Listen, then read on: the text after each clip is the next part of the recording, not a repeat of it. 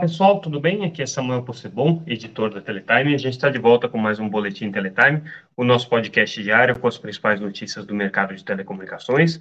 Hoje trazendo o que foi destaque nessa segunda-feira, dia, perdão, nessa terça-feira, dia 22 de agosto de 2023. Para aqueles que começaram a ouvir a nossa gravação original, essa daqui é uma segunda versão é, do podcast, porque a gente teve um problema com o áudio e foi necessário regravar. Então, peço desculpas para aqueles que é, perderam tempo na primeira versão, está valendo essa daqui.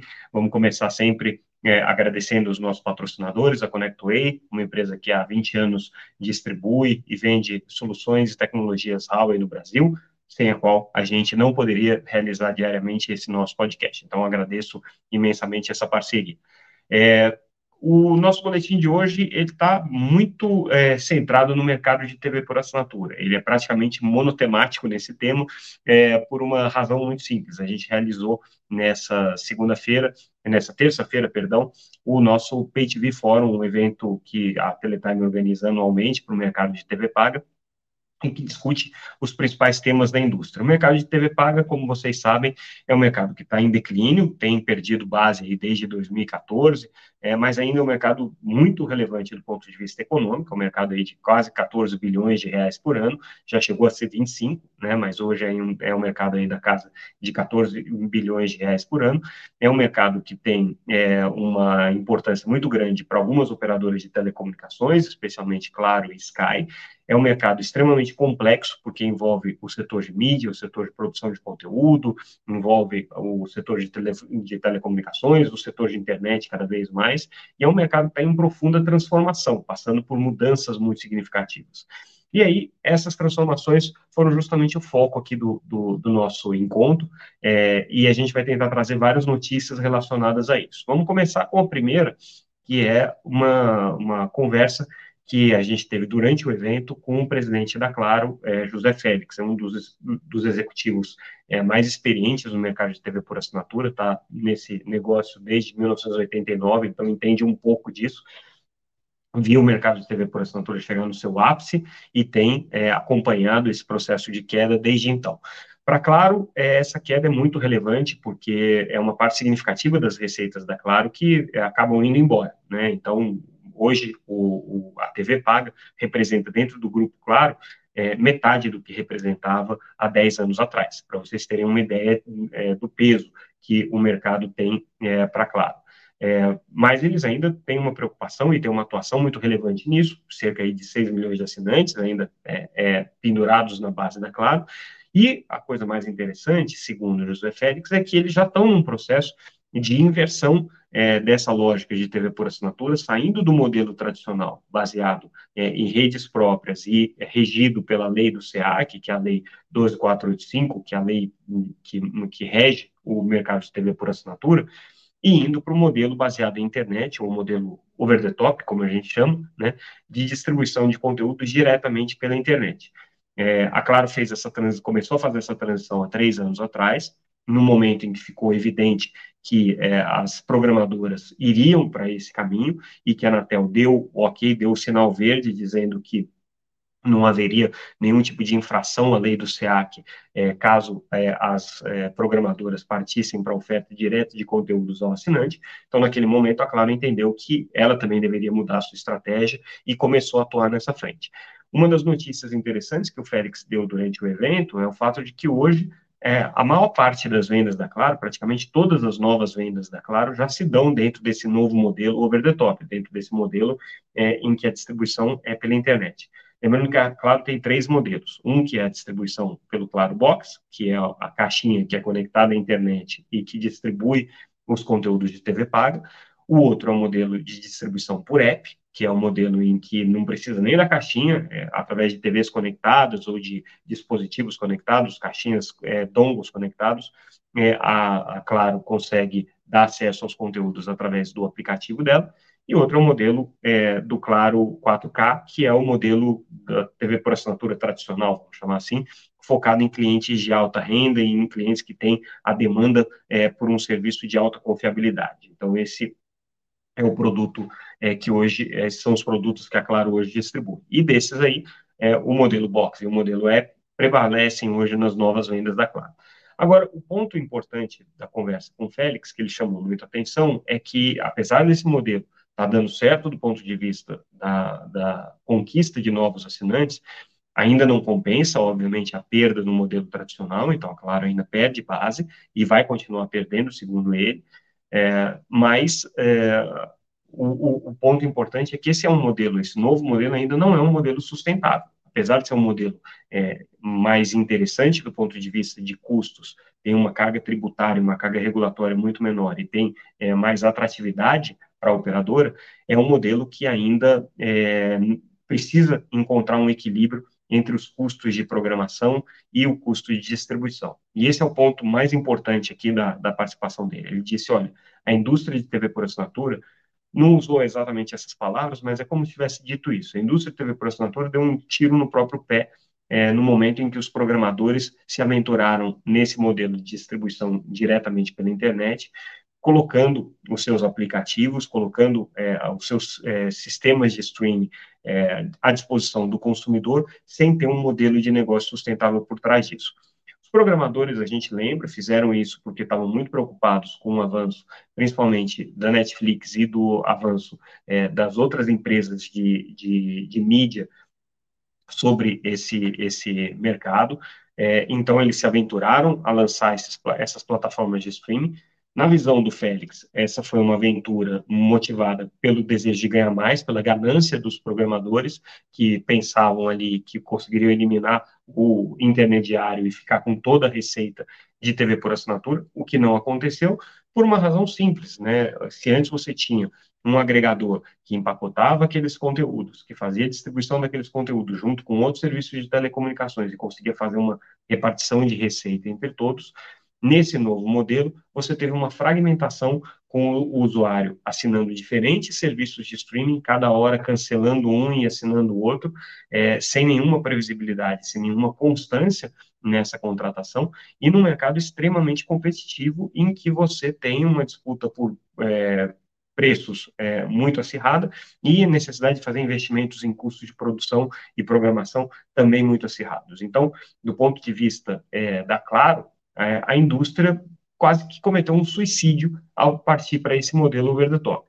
Ok, foi a decisão da indústria, diz ele, agora é preciso é, corrigir esse modelo para que a distribuição pela internet, que é um, um, um, dado da realidade que vai acontecer, seja sustentável, e ele conclama, de alguma maneira, o mercado de TV por assinatura a fazer esse é, rearranjo de participação de receitas e custos. Né? E isso se daria através da revisão dos modelos é, de contratação de conteúdos, que hoje se dão é, com base no número de assinantes, e essa revisão seria por base no modelo de revenue share.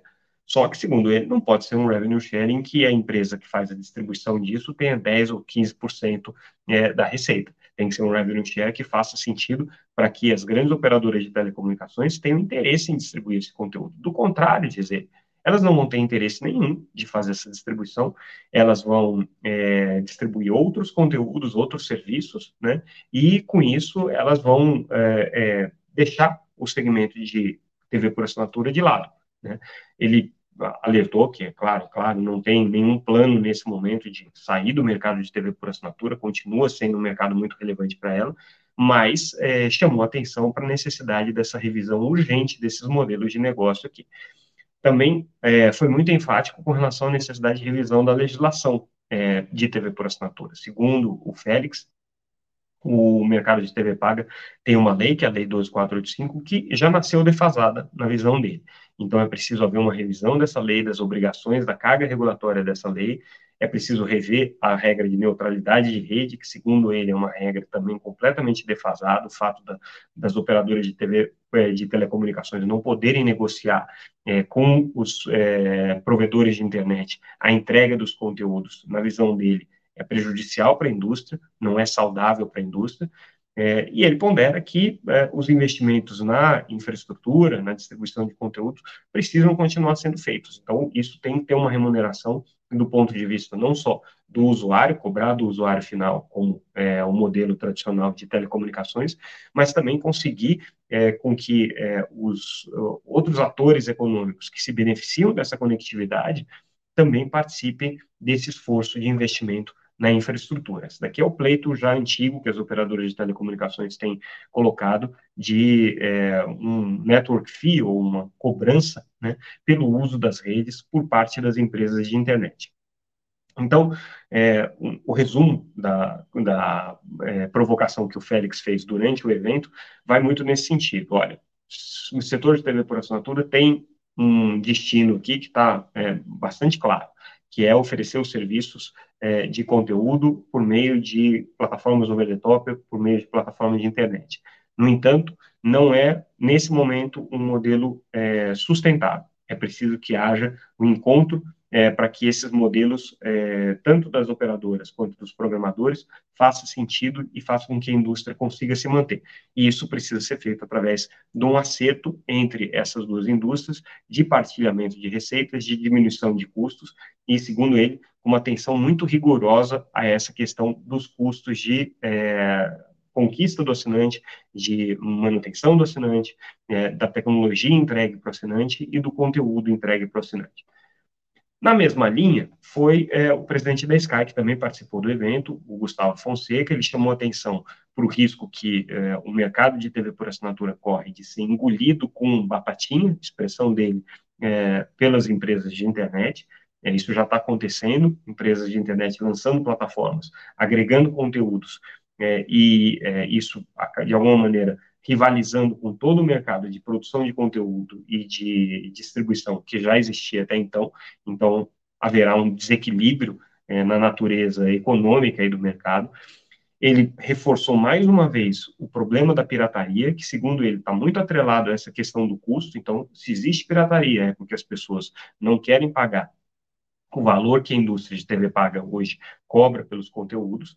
É, existe, obviamente, também uma questão aí de você é, penalizar os usuários que estão fazendo uso de conteúdos piratas. Então, o Brasil hoje é um país que tem uma legislação muito frouxa com relação a isso. As pessoas é, cometem é, atos ilícitos aí de é, contratar serviços de TV por assinatura, achando que não estão cometendo crime nenhum, e fica por isso mesmo.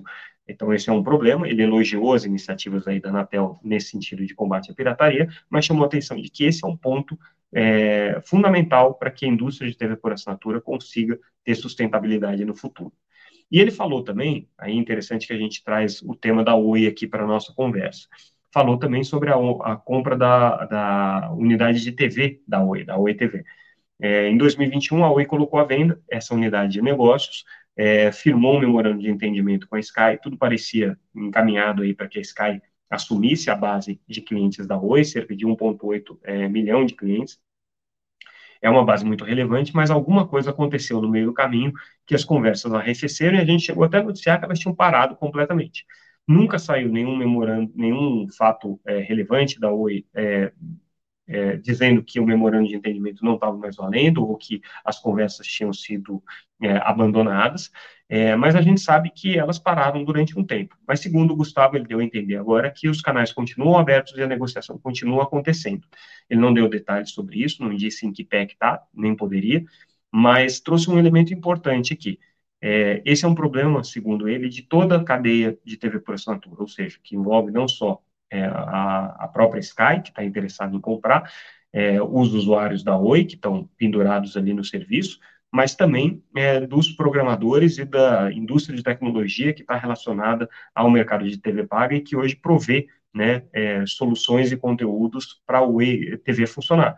Afinal de contas, é uma operadora com 1,8 é, milhão de assinantes, é a terceira maior operadora de TV por assinatura do Brasil, que se sair do mapa, boa parte desses usuários vão para a pirataria, outros vão para a concorrência, mas vai ser um player a menos no mercado, né? Um mercado que já está fragilizado pela perda de base, vai ficar ainda mais fragilizado. Então, segundo Gustavo, existe uma conversa nesse sentido. O presidente da Sky é, disse que existe sim uma porta aberta para uma negociação, não deu detalhes, mas conclamou o restante da indústria de TV por assinatura a participar desse processo.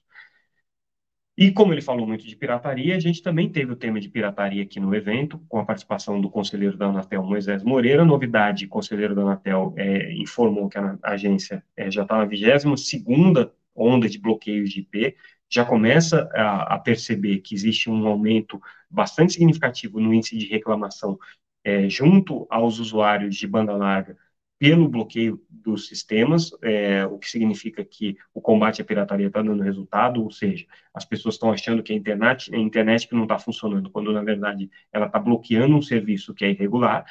É, nesse momento, é, já, cada, cada onda de bloqueio vai aumentando a quantidade de IPs bloqueados, eles já estão em mais de 700 IPs, conjuntos de endereços de IPs, é, sendo bloqueados agora. Isso vai aumentar muito, segundo o conselheiro da Anatel, é, a partir do momento que a Anatel instalar o laboratório que vai fazer o monitoramento dessas caixas e desses serviços pirata. E aí o que a agência pretende fazer é automatizar o processo e cada vez que ela detectar que existe um novo endereço IP sendo utilizado pelas principais plataformas aí de é, consumo de TV por assinatura de maneira clandestina, é, esse bloqueio vai ser é, determinado diretamente pela, pela Anatel para as operadoras de telecomunicações e vai acontecer de uma maneira muito mais rápida. Não vai acabar com o problema da pirataria, mas vai tornar, segundo a Anatel, a vida do usuário é, de um serviço clandestino quase um inferno, porque o serviço vai ficar sendo interrompido toda hora até que seja feita uma atualização ali e você consiga achar uma outra rota de distribuição do conteúdo é, pirata. Só que a Anatel está intensificando também as ações junto aos provedores de internet, as grandes empresas de internet, as big techs, para que elas ajudem também nesse bloqueio desses endereços IP. Nesse sentido, a Anatel reclamou um pouco do tratamento que tem sido dado pelo Google com relação aos pedidos que a agência tem feito. Ela já notificou o Google, já pediu é, a colaboração deles nesses bloqueios, é, segundo ela, é, ela não citou o Google é, diretamente, mas deixou bem claro que é a essa empresa que eles estavam se referindo. Segundo ela, ainda não houve resposta, e o que a Anatel pretende fazer é aumentar o tom, ou seja, aumentar o enforcement em cima do Google. Vai ser uma multa, vai ser algum tipo de autuação, alguma abertura de algum processo administrativo, a gente não sabe, mas a Anatel está preparada para fazer com que essa medida seja um pouco mais dura. Também está aguardando aí que a Ancine é, se manifeste com relação aos bloqueios é, de sites e apps que aí dependeriam né, de, uma determinação da Ancine para que a Anatel pudesse agir. Né? Então, é, a agência já, é, a agência de telecomunicações já sugeriu a Ancine uma série de protocolos aí a serem seguidos, está aguardando a Ancine se manifestar sobre isso, segundo o, o conselheiro da Anatel, é, a Ancine ainda está né, é, analisando isso, está demorando um pouquinho para trazer uma resposta, mas durante o PayTV Forum a gente vai ter a oportunidade de entrevistar o presidente da Ancine e vamos questionar ele sobre esse tema, sem dúvida. Falando ainda do mercado de TV por assinatura, é, duas notícias importantes. É, Sabatina no Senado é, com o candidato a diretor da Ancine, Paulo Coforado, foi aprovado na Comissão de Educação, deve ser agora Sabatina, deve ser agora aprovado pelo plenário também. É, ponto importante aqui das manifestações do Alcoforado é a necessidade de regulamentação, sim, do ambiente de streaming, do ambiente de internet, mas com é, diálogo e construção de consenso. Pelo menos é isso que ele propõe aqui, como na qualidade de diretor da Ancine.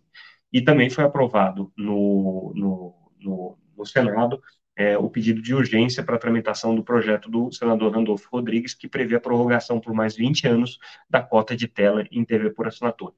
É, mas foi uma prorrogação, uma, um pedido de urgência meio é, mais ou menos, né? Porque vai ter é, discussão ainda nas comissões temáticas do Senado e deve ter audiência pública em relação a esse tema também, apesar da pressão do governo do senador Randolph e do senador Humberto Costa, que relata a matéria, para que o assunto seja resolvido rapidamente no Senado, mas tudo indica que a gente vai ter debate ali. É, e para a gente finalizar, hum, para dizer que a gente não trouxe nenhum outro tema que não fosse TV por assinatura e conteúdo aqui para o nosso podcast de hoje, a Anatel fez um balanço das medidas de bloqueio às chamadas abusivas ou a, atividades abusivas de telemarketing e é, constatou que 88 bilhões de chamadas abusivas foram bloqueadas pelos mecanismos estabelecidos pela Anatel.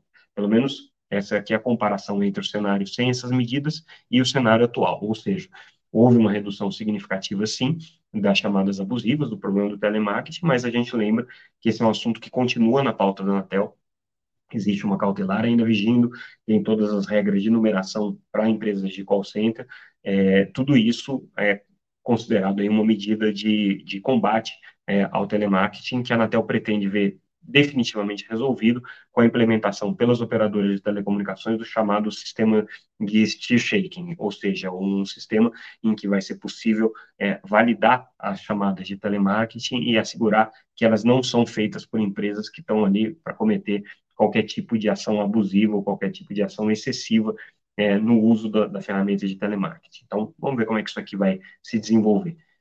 E com isso, pessoal, a gente encerra o nosso boletim de hoje, o nosso é o segundo boletim de hoje, né? Porque o primeiro não deu certo, que tivemos problemas no áudio. É, mas ficamos por aqui. Convido a todos a entrarem no site www.teletime.com.br. Todas as notícias que a gente analisou e acompanhou aqui estão disponíveis lá para vocês é, lerem na íntegra. Acompanhem também sempre a gente pelas redes sociais, como arroba Teletime News, em todas elas. Ficamos por aqui, amanhã a gente volta. Obrigado mais uma vez pela audiência, pessoal. Tchau, tchau. Yeah.